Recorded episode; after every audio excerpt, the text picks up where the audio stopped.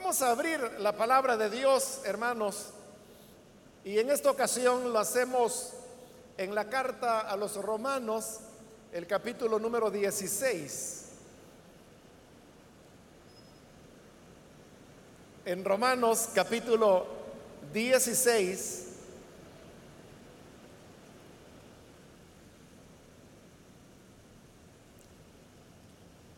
La palabra de Dios nos dice en Romanos capítulo 16, versículo 17 en adelante, les ruego, hermanos, que se cuiden de los que causan divisiones y dificultades y van en contra de lo que a ustedes se les ha enseñado. Apártense de ellos Tales individuos no sirven a Cristo nuestro Señor, sino a sus propios deseos. Con palabras suaves y lisonjeras engañan a los ingenuos. Es cierto que ustedes viven en obediencia, lo que es bien conocido de todos y me alegra mucho. Pero quiero que sean sagaces para el bien e inocentes para el mal. Muy pronto, el Dios de paz aplastará a Satanás bajo los pies de ustedes. Que la gracia de nuestro Señor Jesús sea con ustedes. Saludos de parte de Timoteo, mi compañero de trabajo, como también de Lucio, Jasón y Sosípater mis parientes, yo, Tercio, que escribo esta carta, les saludo en el Señor. Saludos de parte de Gallo, de cuya hospitalidad disfrutamos yo y toda la iglesia de este lugar. También les mandan saludos Erasto, que es el tesorero de la ciudad, y nuestro hermano cuarto. El Dios eterno ocultó su ministerio durante largos siglos, pero ahora lo ha revelado por medio de los escritos proféticos según su propio mandato, para que todas las naciones obedezcan a la fe, al que puede fortalecerlos a ustedes conforme a mi evangelio y a la predicación acerca de Jesucristo, al único sabio Dios, sea la gloria para siempre por medio de Jesucristo. Amén. Hasta ahí vamos a dejar la lectura. Pueden tomar sus asientos, por favor.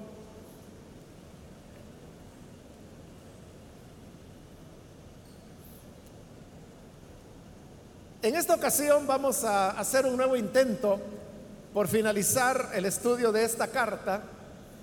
Y digo un nuevo intento porque ya hemos hecho dos y siempre el tiempo se nos hizo corto y, no pudimos completar. Nos quedaron todos estos versículos que acabamos de leer en esta oportunidad. Usted habrá notado que en los versículos 17 al 19 existe una un llamado de atención que Pablo está haciendo sobre el tema de las divisiones que se pueden dar dentro de la iglesia. Y es interesante, hermanos, que voy a entrarles en contexto primero antes de poder hablar específicamente de estos tres versículos. Recuerde que estamos en el capítulo 16 de Romanos. Pero hemos explicado que realmente la carta de Romanos termina en el capítulo 15, que completamos hace ya varias semanas. Y lo que encontramos en este capítulo 16 es una carta diferente, a la cual hemos llamado carta de recomendación, porque sigue todos los formatos que había en la época para recomendar a una persona. Esta carta fue escrita por Pablo más o menos en el mismo tiempo en que escribió Romanos Y fueron escritas las dos desde la misma ciudad, desde Corinto. Lo único que la de Romanos iba para Roma, a los hermanos de Roma. Y esta, que es la carta de recomendación, va o iba para la iglesia de Éfeso, donde Pablo no hacía mucho había estado. Pero él necesitaba recomendar a una hermana que se llamaba Fede. Y él pide que la iglesia la reciba bien y así es como él escribe esta carta de recomendación que hemos estado reflexionando en ella en las últimas oportunidades. Le dije que esta carta también, esta carta de recomendación, posee una interpolación. Una interpolación era cuando habían varias formas de interpolación. Una era cuando un pasaje que estaba en algún lugar de la escritura era tomado y se colocaba, se trasladaba o se copiaba para insertarlo en alguna otra parte de la escritura, ya sea en el mismo libro o en uno diferente. Pero también había interpolaciones que no era un traslado de un lado a otro, sino que eran elementos nuevos que tenían que ser añadidos varias veces con el propósito de aclarar el sentido de lo que el escritor original había dicho. Y en otras ocasiones, que es el caso que tenemos acá, es que como que Pablo había escrito algunas palabras de recomendación en alguna carta o tal vez simplemente era no una carta formal, sino que quizás una nota y que había quedado como flotando en el aire. Entonces, ese, esas palabras de Pablo que hoy forman los versículos que hemos leído, el 16, el 17, eh, perdón, 17, 18 y 19. Alguien dijo, esto hay que preservarlo porque eran palabras que Pablo había o dictado o escrito. Entonces las tomaron y las insertaron acá. Por eso se llama una interpolación, porque se está colocando en un lugar donde antes no estaba. Ahora, ¿cómo podemos saber que estos versículos 17 al, al 20 incluso constituyen una interpolación? Hay varias razones. La primera de ellas es que usted está viendo que estos versículos están rompiendo la parte de los saludos. Porque los saludos comenzaron desde el versículo 3 y van a terminar hasta el versículo 23.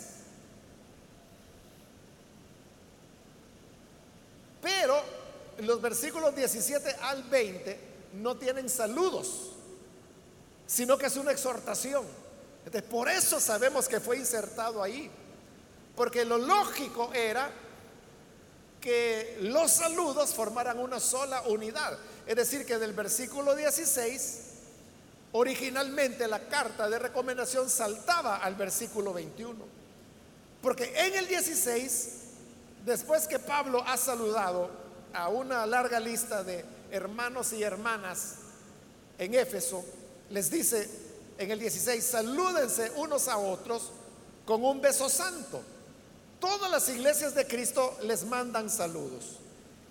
Y pasaría al 21, donde continúa, saludos de parte de Timoteo, mi compañero de trabajo, como también de Lucio, Jasón, Sosípater, mis y continúan los saludos.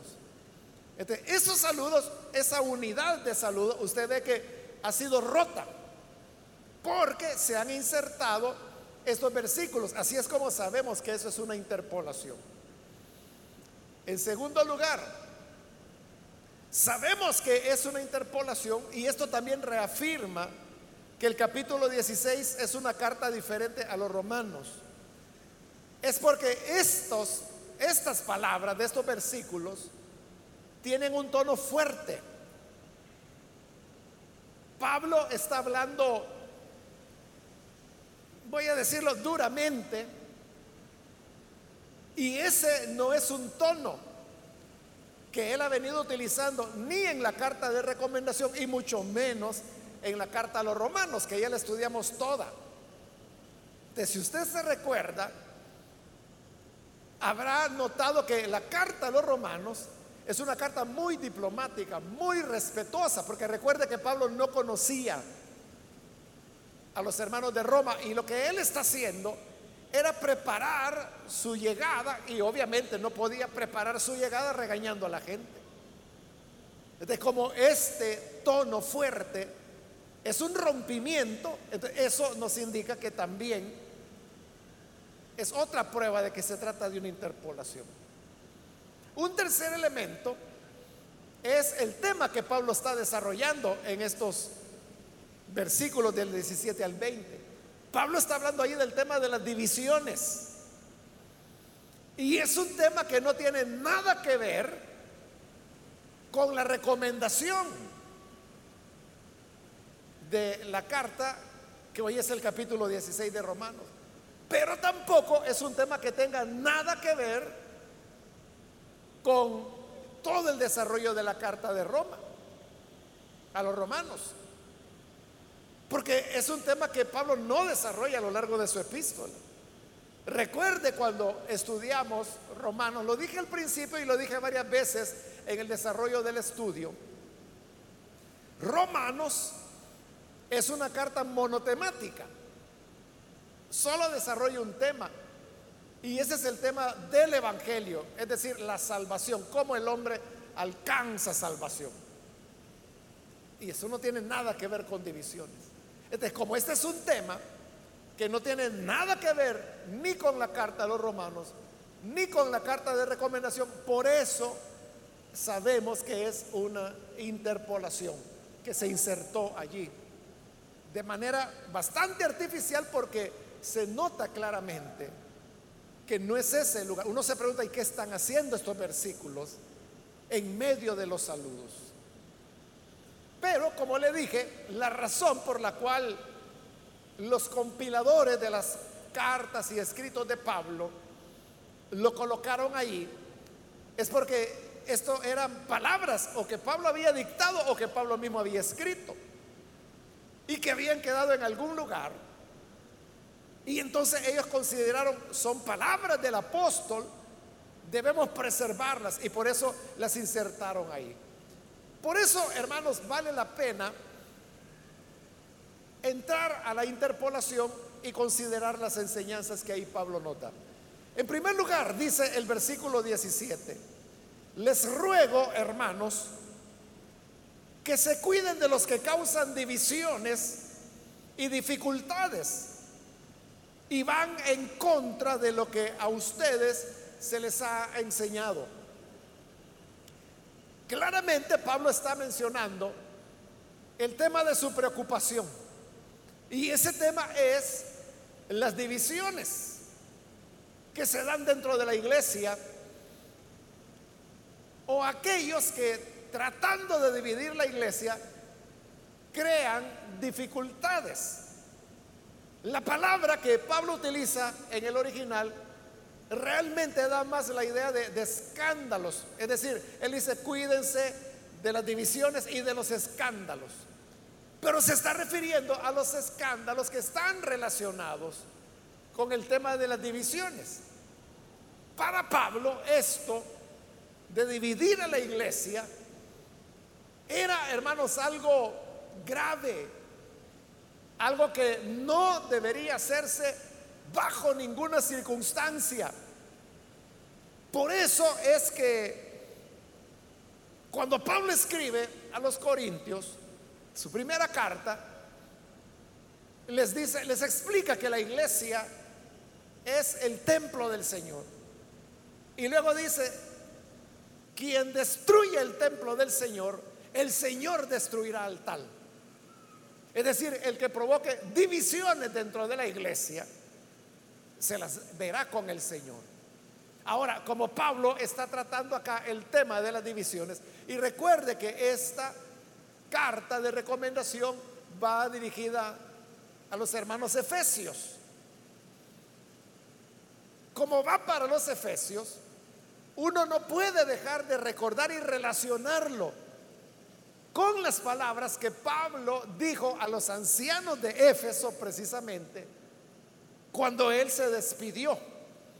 Eso se encuentra en el capítulo 20 del libro de los Hechos. Pablo le dice a los ancianos encargados de la iglesia de Éfeso, le dice, cuiden de la obra de Dios, de la iglesia del Señor, la cual Él compró con su propia sangre, y cuídense ustedes mismos. Y les dice Pablo esto, porque de ustedes van a levantarse lobos rapaces que no van a perdonar a las ovejas. Entonces Pablo veía venir que en el futuro se levantarían en Éfeso y entre los ancianos que están ahí, a quienes él les está encomendando a la iglesia, personas que le causarían daño. Por eso es que le dice de ustedes se van a levantar lobos rapaces que no van a perdonar a las ovejas. Entonces, la idea, la enseñanza, la advertencia de Pablo era sobre aquellos egoístas que solo andan buscando su provecho personal y que para eso eran capaces de dividir a la iglesia. Como eso él se los había dicho a los ancianos, en esta carta de recomendación, podría ser que esa era otra razón por la cual se hizo la interpolación. Porque la recomendación, la advertencia que les está haciendo ahora a la iglesia a través de esa carta, es la misma recomendación que Pablo ya les había hecho a los ancianos cuando se despidió de ellos. Y por eso les dice, les ruego, cuídense de los que causan divisiones y dificultades. Y al final les da una recomendación tajante, les dice, apártense de ellos. En otras palabras, les dice, evítenlos, aléjense, como que si fueran personas peligrosas, y en realidad lo son. Apártense de ellos. Entonces note, Pablo lo que está haciendo es cuidando los oídos. Porque él lo va a explicar a continuación. Leámoslo en el versículo 18. Tales individuos no sirven a Cristo nuestro Señor, sino a sus propios deseos. La NBI es una traducción bien caballerosa porque tradujo así sus propios deseos. La Reina Valera es un poquito más clara porque dice que sirven a sus propios vientres. Se acerca más a lo que Pablo escribió, pero aún así se queda corto porque las palabras que Pablo utilizó eran más fuertes. La palabra griega que Casiodoro de Reina tradujo estómagos y que la NBI traduce vientres, la que Pablo utilizó equivaldría a lo que nosotros llamamos panza. Que usted sabe que lleva una connotación negativa. Porque normalmente uno dice panza para avergonzar a alguien o para hacerle ver que se le están pasando las manos con la comida. Entonces, por eso le dice, mira qué panza la que tenés. O decirle panzón a alguien es casi una ofensa. eso es lo que Pablo está diciendo. Estas personas no sirven a Cristo Jesús, sino que sirven a sus propias panzas. Es así de fuerte. Por eso le digo este lenguaje que Pablo está utilizando no, no concuerda con la diplomacia, la delicadeza, el tino con el cual Pablo ha desarrollado toda su carta a los romanos, no va a echar a perder todo ese esfuerzo usando una expresión como esa en este momento. Eso nos muestra que el capítulo 16 es una carta diferente a Romanos. Pero no solamente eso, sino que la carta de recomendación que va para la iglesia de Éfeso, para los cuales Pablo tenía mucho amor, tanto amor que por eso ha hecho esa larga lista de personas a las cuales saluda. para ellos la iglesia de Éfeso era muy entrañable. De ahí venía él. Ahí acababa de estar. ¿Y cómo les iba a salir diciendo que estaban sirviendo a sus propias panzas? Eso reafirma que aún en esta carta de recomendación estos versículos son una interpolación que perteneció a alguna otra exhortación que Pablo hizo a alguien más y que luego fue colocado ahí. Bien, pero yo le decía que cuando Pablo decía apártense de los que causan divisiones, yo le decía que lo que él quería cuidar era el oído de las personas. ¿Por qué? Ahora viene, versículo 18, porque dice, hablando de estas personas, con palabras suaves y lisonjeras engañan a los ingenuos. Entonces, ¿cuál es el recurso de los que provocan divisiones? El recurso es las palabras lisonjeras las palabras suaves que tienen como propósito engañar a los ingenuos. No era que Pablo no quisiera que la gente no oyera a nadie más que a él, no era ese el tema. Sino que Pablo sabía que en la iglesia habían ingenuos. Ser ingenuo no es malo. En algunos casos la ingenuidad es hasta virtud. Pero una persona ingenua es aquella que como en ella no hay maldad, entonces confía en las demás personas. Como él es una persona recta, cree que todos son rectos.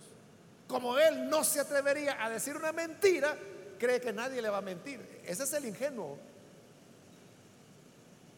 que está viviendo en su propio mundo son las personas que nosotros acá en nuestro ambiente le llamamos, e-, es un buen hermano, pero es bien sencillo. Es bien sencillo. Con cualquier cosita que le digan, la cree.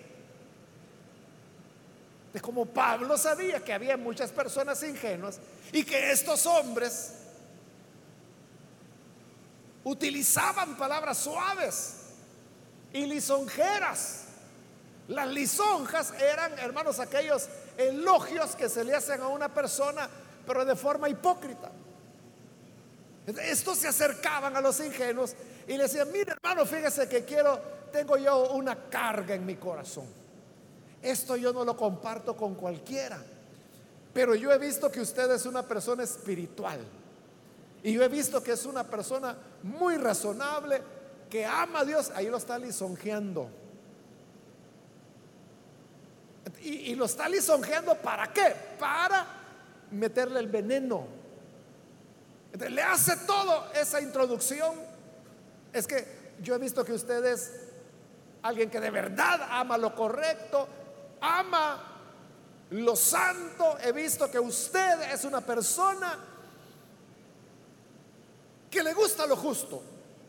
Entonces, como usted es espiritual, permítame descargarme con usted.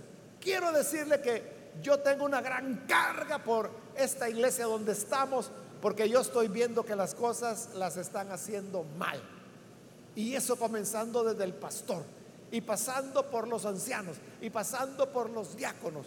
Son unos falsos, son unos hipócritas. Y empieza a meter veneno, veneno, veneno, veneno. Hasta que terminan enfermando a las personas.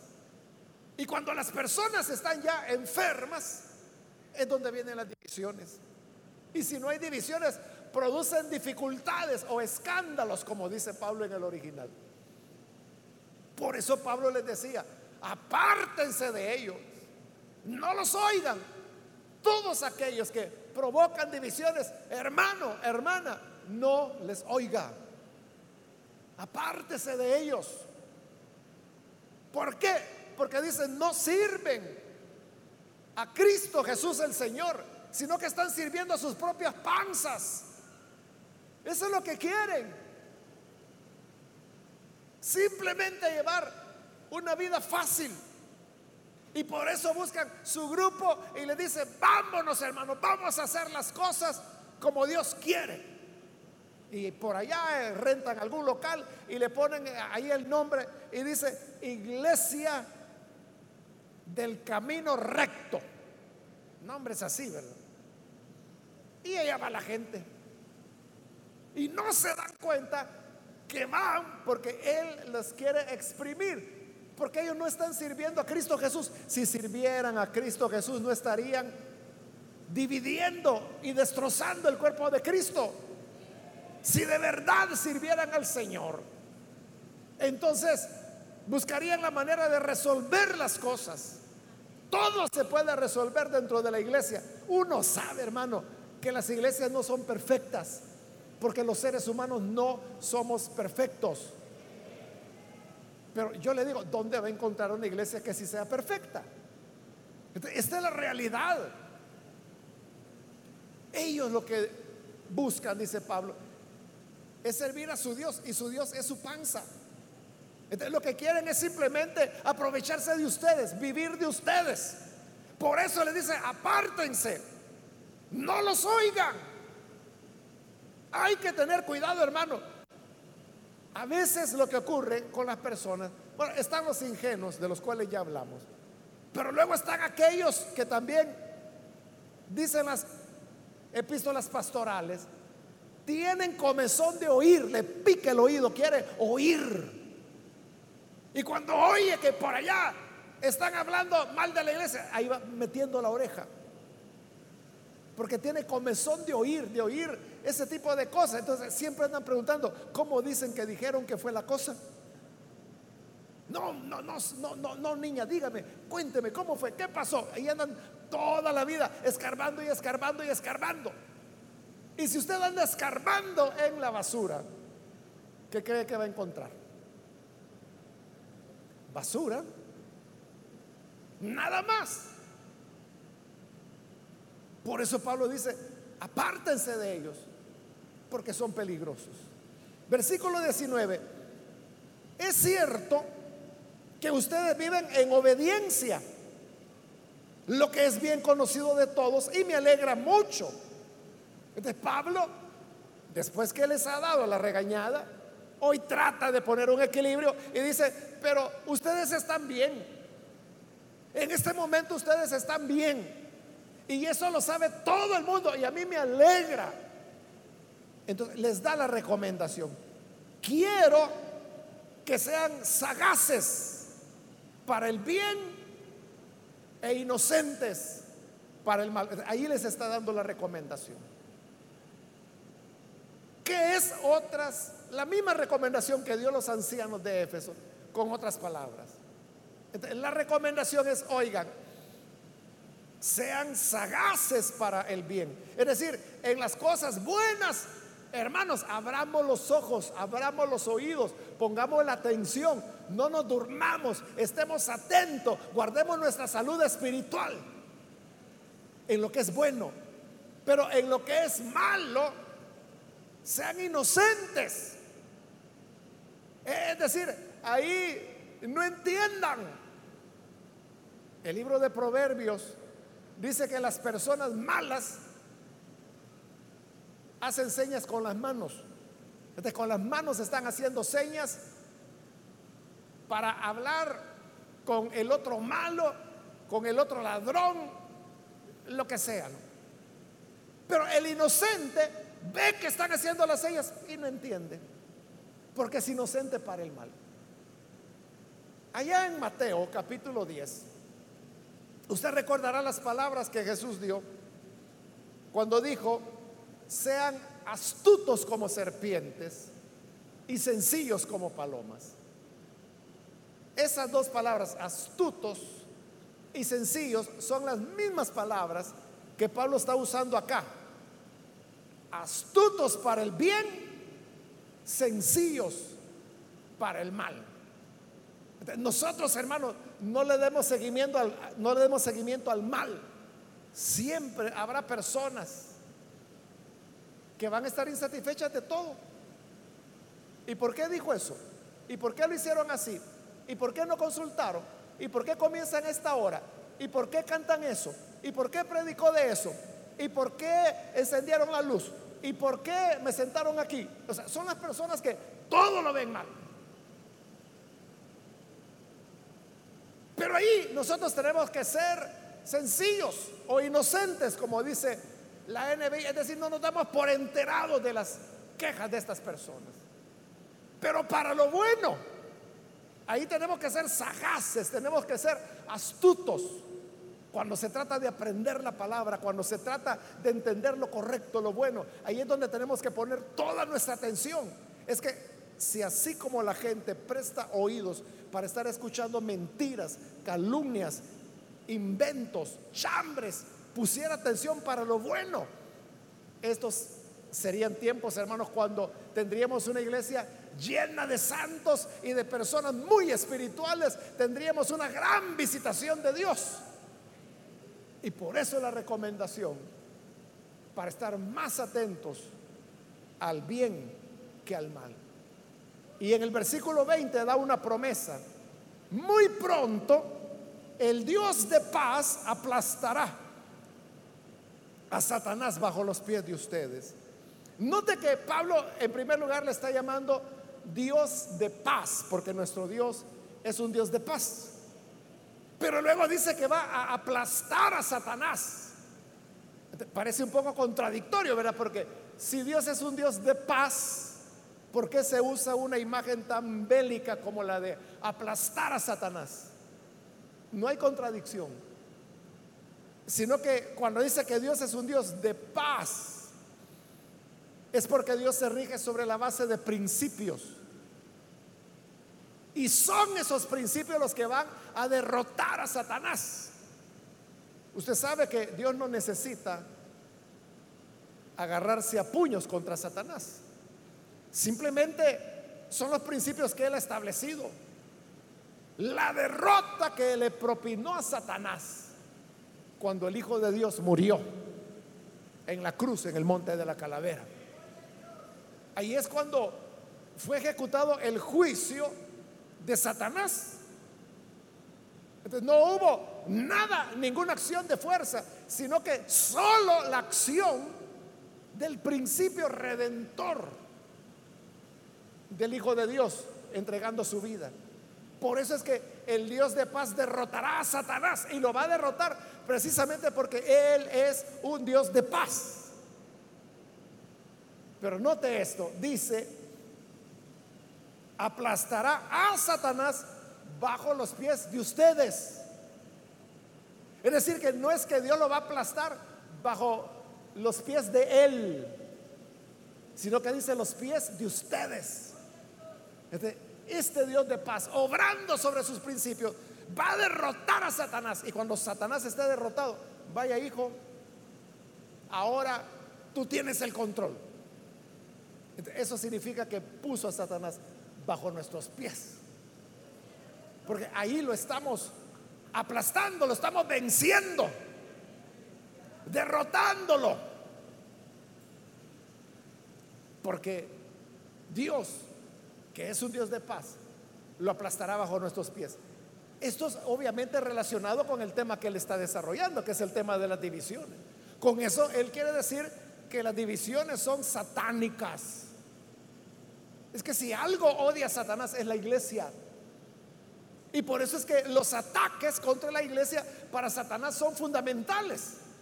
Y uno de los instrumentos principales de él es el tema de las divisiones, de causar dificultades entonces Pablo dice, hermanos, cuídense, apártense de estos que no sirven a Cristo, sino que a sus propias panzas. Apártense, no les oigan, porque utilizan palabras suaves, lisonjas para confundir a los ingenuos, pero ustedes no sean ingenuos, sean astutos para el bien, sencillos para el mal, y manténganse así, y ya pronto Dios derrotará por completo a Satanás, y ya no habrá más daño contra la iglesia del Señor.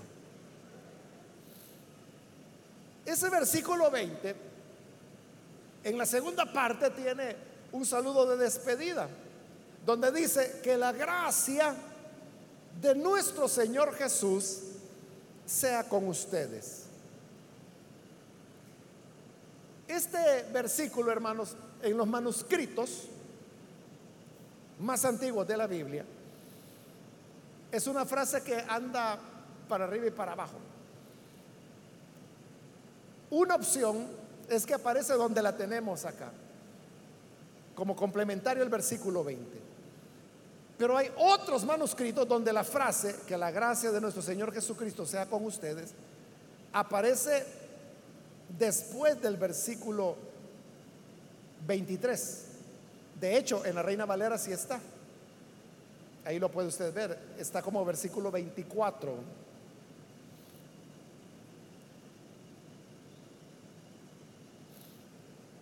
La tercera opción es que el versículo se encuentra tanto en el versículo 20 como también en el versículo 24. Se encuentra repetido.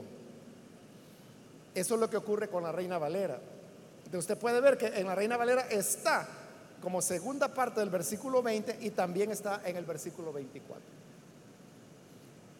Esa sería la tercera opción. Y hay una cuarta opción, que hay manuscritos en los cuales aparece después del versículo 27, es decir, al final del capítulo.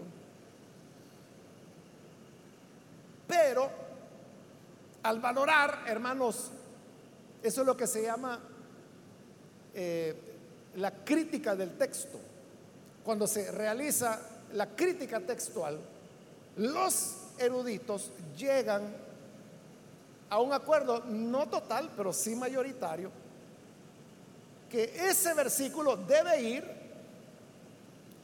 como segunda parte del versículo 20, es decir, tal como lo tenemos en la NBI. Allí y solo ahí debe aparecer.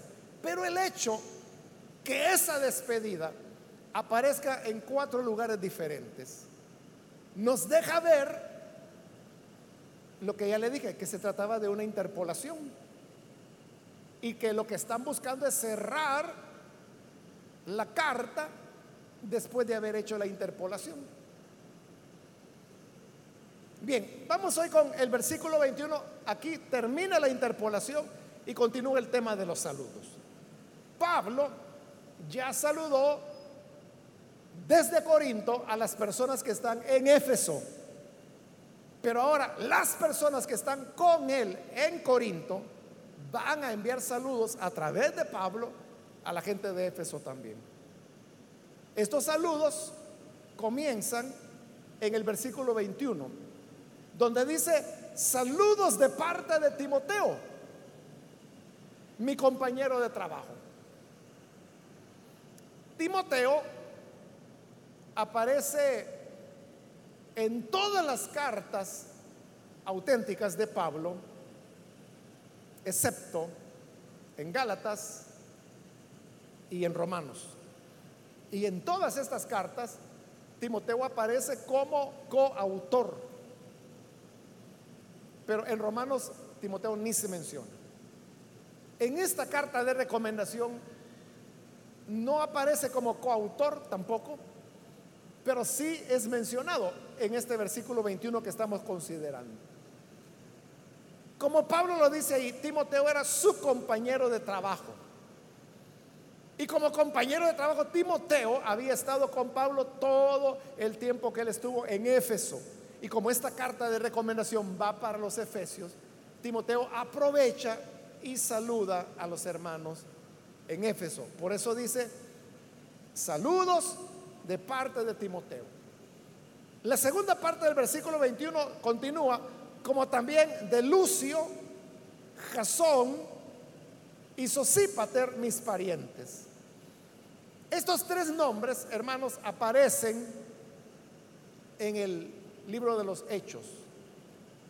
Lucio es mencionado en el capítulo 13 de Hechos, cuando se habla de la iglesia de Antioquía, donde dice que en la iglesia había profetas y maestros, y se nos da el nombre de varios de ellos, y uno de los que es mencionado es Lucio. Lo que no se sabe es que si ese Lucio que aparece en Hechos 13 es el mismo Lucio que Pablo está mencionando en esta carta de recomendación. No hay manera de corroborarlo. Pero hay otro elemento. Y es que Lucio era un nombre que se utilizaba como equivalente de Lucas. Esto se sabe, hermanos, desde la antigüedad. Desde Orígenes fue el primero en escribir que este Lucio era Lucas. Probablemente Pablo así lo llamaba, el médico amado, como se le conoce, y que aparece como compañero de Pablo en algunos momentos en, el libro de los Hechos, pero con el nombre de Lucas. Pero de nuevo, eso, hermanos, es solo una teoría que no se podría demostrar. Si era Lucio, Lucas, entonces sabríamos que Lucio era un gentil, porque Lucas fue un gentil. Luego habla de Jasón. Jasón, hermanos, fue el hermano que le dio hospedaje a Pablo cuando él estuvo en Éfeso, precisamente. Bueno, así lo menciona el libro de los Hechos. Lo que no se sabe es que si ese Jasón que menciona el libro de los Hechos es el mismo que se está mencionando en esta carta de recomendación. El nombre es el mismo, lo que no sabemos es si es la misma persona. Y luego se menciona a Sosípater, que también es mencionado en el libro de los Hechos, pero de nuevo no se sabe si el Sosípater de Hechos con este de la carta de recomendación es el mismo o no, no hay manera de saberlo. En todo caso, Pablo dice de ellos que son sus parientes. Y ya hemos visto que Pablo utiliza la palabra pariente no necesariamente para referirse a un pariente político o sanguíneo como usamos nosotros la palabra, sino que él usa parientes para referirse a los que eran judíos como él. En el caso de que Lucio fuera Lucas, uno entendería que esto de mis parientes se aplicaría para Jasón y Sosípater, pero no para Lucio, en el caso que fuera Lucas. Si no es Lucas, sino que era otro hermano que tenía el nombre de Lucio, entonces entenderíamos que los tres eran judíos. Versículo 22. Yo, tercio, que escribo esta carta, lo saludo en el Señor. Recuerde que Pablo él no escribía sus cartas de su puño, sino que las dictaba. Y había algún copista que era el que estaba escribiendo lo que Pablo iba dictando. Entonces, lo, curioso de, este, de esta carta de recomendación es que es la única carta del Nuevo Testamento en donde se menciona quién fue el amanuense era el nombre que recibían los que copiaban las cartas. El amanuense se mete aquí. Ya que todos están saludando, pues voy a saludar yo también, dijo Tercio. Y escribió el versículo 22. Yo Tercio, que escribo esta carta, lo saludo en el Señor. Ya que todos lo están saludando, pues yo también. No se sabe, hermanos, quién es Tercio, porque esta es la única ocasión en el Nuevo Testamento que Él es mencionado. Lo que ocurre, hermanos, es que había la costumbre que cuando los padres, las parejas tenían hijos, para no complicarse tanto con los nombres, simplemente le ponían al primer hijo primero, al segundo segundo, al tercero le ponían tercero, al cuarto, cuarto y así. Simplemente los iban numerando. Este, este, se llamaba tercio, es decir, era el tercer hijo de alguien. O sea, tercio que significa tercero. Era el tercero. Esto, hermanos, todavía, por ejemplo, en los Estados Unidos se usa. Porque hay padres estadounidenses que a sus hijos les ponen el mismo nombre. A todos. Si son cuatro hijos, los cuatro se llaman igual. Lo único que al primero le ponen, ¿qué? Toma Jefferson primero. Al segundo, toma Jefferson segundo. Al tercero, toma Jefferson tercero. Si hay un cuarto, toma Jefferson cuarto. Si hay un quinto, toma Jefferson quinto. Lo hacen los estadounidenses.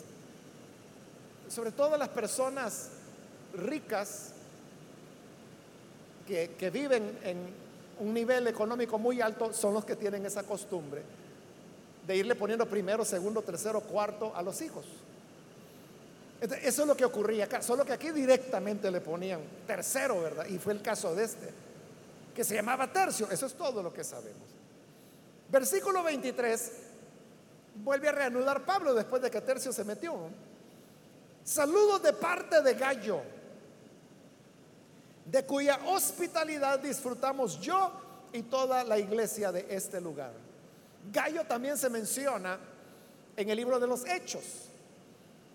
Y aquí sí podemos tener bastante seguridad que el gallo de Hechos es el mismo gallo de esta carta de recomendación por una razón. Y es que Hechos muestra a Gallo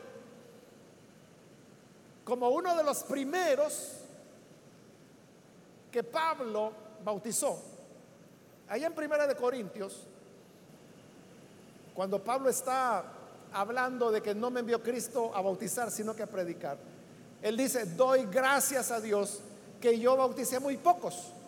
Solo bauticé a Crispo y a Gallo. Y luego se acuerda, ah, la familia de Estefanas también. De ahí no recuerdo que haya bautizado a nadie más. Entonces significa que Gallo fue uno de los primeros conversos que él tuvo en Corinto. Y Gallo se convirtió en hospedador de Pablo. Por eso es que hoy dice aquí, saludos de parte de Gallo, de cuya hospitalidad disfrutamos. Recuerde, Pablo está en Corinto. Y es en Corinto donde dice que él bautizó a Crispo y a Gallo. Entonces, todo da a que es la misma persona.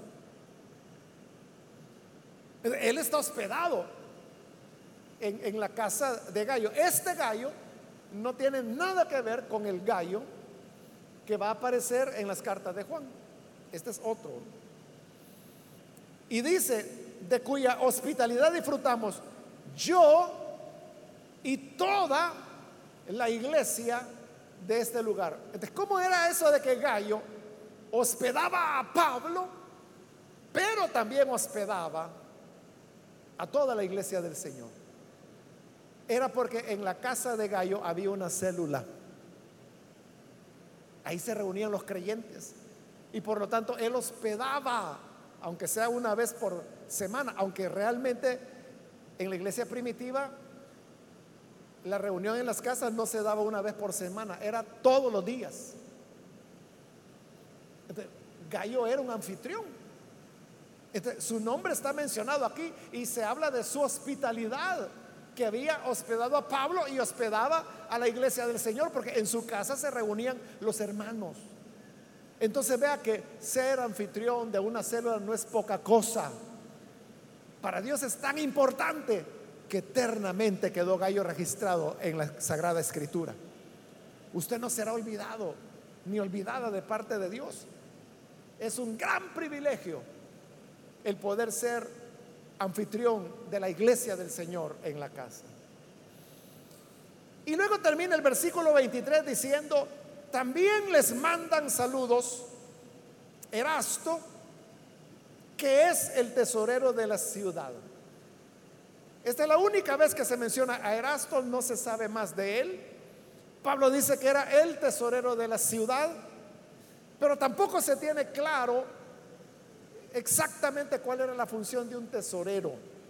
Lo que es evidente es que Erasto era un funcionario. Y por eso era tesorero de la ciudad, sea lo que sea que eso haya sido. Y la última persona en ser mencionado es y nuestro hermano cuarto. Igual de cuarto es la única vez que se menciona y no sabemos nada de él. Pero note, se llama cuarto. O sea que era el cuarto hijo de alguien. De algún padre Aragán. Que por no estarle poniendo nombre a sus hijos, simplemente el primero le puso primero, el segundo, segundo, el tercero, tercero. Y a este le puso cuarto, porque era el cuarto. Ese es todo. De ahí no sabemos pues quién más pudo haber sido cuarto que enviaba saludos desde Corinto a la iglesia de Éfeso. Ahí, hermanos, termina, ahí termina la carta de recomendación. Por eso es que la despedida, que la gracia de nuestro Señor Jesús sea con ustedes, tiene sentido que vaya después del versículo 23. Entonces, lo que sigue, que son los versículos 25 hasta el final, que esa es la doxología, es decir, ella la despedida en la cual Pablo le va a dar toda la gloria a Dios. Por eso se llama doxología, porque doxología viene del griego de la palabra doxa, que lo que significa es gloria.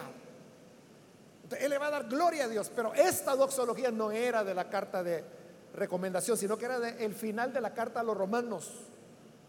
Por eso yo le dije que después del 33, que hoy es el final del capítulo 15 de Romanos, donde dice, el Dios de paz sea con todos ustedes, lo que seguía era, el Dios eterno ocultó su misterio durante largos siglos, etc. Ese era el final de Romanos. Pero entonces lo que hicieron los compiladores de las cartas de Pablo fue que separaron la doxología de Romanos insertaron la carta de recomendación, así se convirtió en el capítulo 16, y la doxología la dejaron al final. este es ya el cierre, en realidad, de la carta de los romanos, pero que hoy nosotros lo tenemos como cierre de la carta de recomendación. Entonces, lo que dice Pablo acá es un resumen de lo que él desarrolló en la carta a los romanos, porque es el cierre de la carta a los romanos note lo que dice, versículo 25. El Dios eterno ocultó su misterio durante largos siglos. Eso es lo que Pablo explicó en, su carta a los romanos. Pero ahora lo ha revelado por medio de los escritos proféticos, según su propio mandato. Es, lo que Pablo dijo. Ahora, aparte de la ley, se ha revelado la gracia testificada por los profetas. Es lo que está diciendo de nuevo ya como resumen. Revelado por medio de los escritos proféticos según su propio mandato para que todas las naciones, que también lo demostró en Romano, que no es solo para los gentiles, sino que para todas las naciones, obedezcan a la fe. Y aquí viene la propia doxología, que es la gloria a Dios al que puede fortalecerlos a ustedes conforme a mi evangelio y a la predicación acerca de Jesucristo, al único y sabio Dios, sea la gloria, la doxa, para siempre, por medio de Jesucristo. Amén. Y ahí termina, hermanos, la carta a los romanos con este final que repito, hoy lo movieron o posteriormente fue movido para ser colocado al final de la carta de recomendación. Y así es como tenemos el cuerpo completo, hermanos, con lo cual damos fin al estudio de este libro o esta carta más bien del Nuevo Testamento que vimos que en realidad son dos cartas. Las enseñanzas, hermanos, que nos quedan de lo que hoy hemos visto es la importancia de cuidar nuestros oídos. Porque siempre habrá personas que no sirven al Señor, sino que sirven a sus propios estómagos o a sus propios vientres, como dice mucho más educadamente la NBI. Pero Pablo recuerde que dijo, sirven a sus propias panzas. Siempre habrá de esa clase de gente. Entonces, Pablo dice, apártense de ellos. Apartémonos, hermanos, para que no seamos desviados. Porque sabe, a la gente que la engañan con palabras suaves y con lisonjas, se la llevan y cuando están por allá, se dan cuenta que todo era mentira. Pero ¿sabe por qué no regresan? Porque les da pena, les da vergüenza. Y algunas veces porque les envenenaron tanto que ellos o ellas mismas empezaron a hablar mal de la iglesia, a hablar mal de los hermanos, de los pastores y tener que volver. Algunos lo hacen, gracias a Dios por ellos que tienen esa altura, decir, bueno, me equivoqué, pero yo voy a regresar. Y piden disculpas, piden perdón y adelante, no hay problema, nadie le va a estar humillando por eso. Pero muchos por pena nunca vuelven. Hay personas que les toman décadas volver, sobreponerse a la pena y volver. Hay otros que vuelven pronto y hay otros que no vuelven nunca. Y saben que lo que están oyendo por allá es mentira. Para evitarnos esos problemas, apartémonos de los que causan divisiones. Amén. Vamos a cerrar nuestros ojos y vamos a inclinar nuestro rostro. Antes de hacer la invitación, yo quiero invitar a las personas que todavía no han recibido al Señor Jesús como su Salvador. Mas si usted ha escuchado la palabra de Dios y a través de ella se da cuenta de la importancia de tener corazones puros,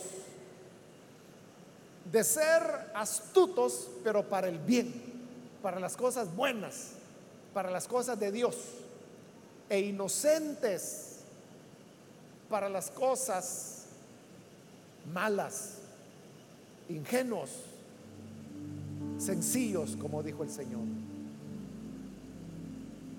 Hoy podemos darle nuestra vida al Señor. Como hay que ser astutos con las cosas buenas, yo le digo, hoy es el momento cuando usted puede venir para creer en el Salvador. Y quiero invitar si hay personas, amigos o amigas que necesitan venir al Señor y es primera vez que usted dará este paso, yo le invito en el lugar donde está, póngase en pie, en señal que usted desea recibir al Hijo de Dios. Y con todo gusto nosotros oraremos por usted para que la gracia de Dios le alcance alguna persona, algún amigo o amiga que hoy necesita venir al buen Salvador, póngase en pie y vamos a orar por usted. Solo le voy a pedir que lo haga pronto porque yo voy a ser breve en el llamado. Y porque voy a ser breve también quiero avanzar e invitar si hay hermanos o hermanas que se han alejado del Señor. Pero hoy necesita reconciliarse Quizá usted se, apartó del Señor por escuchar el veneno que alguien escupía por ahí. Y eso ha causado muchos males. Y por eso es que Pablo decía, apártense de esa gente. Que ellos no sirven al Cristo el Señor. Sirven a sus propios vientres. ¿Quiere usted venir ahora y reconciliarse? Póngase en pie para que oremos por usted acérquese. Hoy es cuando el Señor le está llamando. Le animo para que no deje pasar esta oportunidad. Muy bien, aquí hay una joven, Dios la bendiga, bienvenida. Si hay alguien más que necesita pasar, puede ponerse en pie. O si necesita reconciliarse. Venga y vamos a orar para que la gracia de Dios le pueda alcanzar. ¿Hay alguien más? Voy a finalizar ahora, pero si hay alguna otra persona, este es ya el último llamado, si hay alguien más que necesita venir a Jesús por primera vez o necesita reconciliarse, póngase en pie y aproveche esta última invitación que estoy haciendo.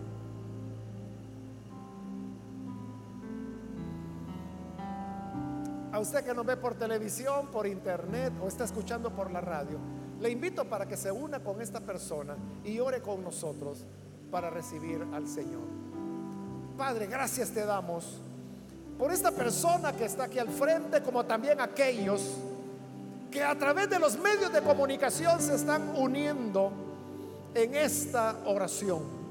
Tú, Señor, que eres grande en bondad, grande en misericordia, te presentamos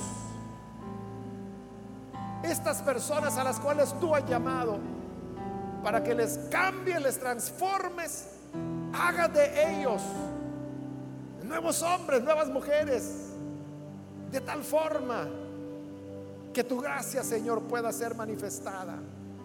Bendice, Dios mío, a tu iglesia. Guárdanos de escuchar las palabras suaves y lisonjeras, pero que terminarán destruyéndonos. Ayúdanos, Señor, a aborrecer las divisiones, porque sabemos que son obras de Satanás y nos mantendremos firmes en la esperanza que el Dios de paz aplastará en breve a Satanás bajo nuestros pies. Mientras tanto, ayúdanos a ser cuidadosos,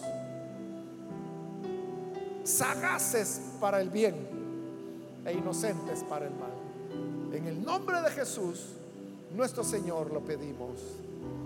Amén.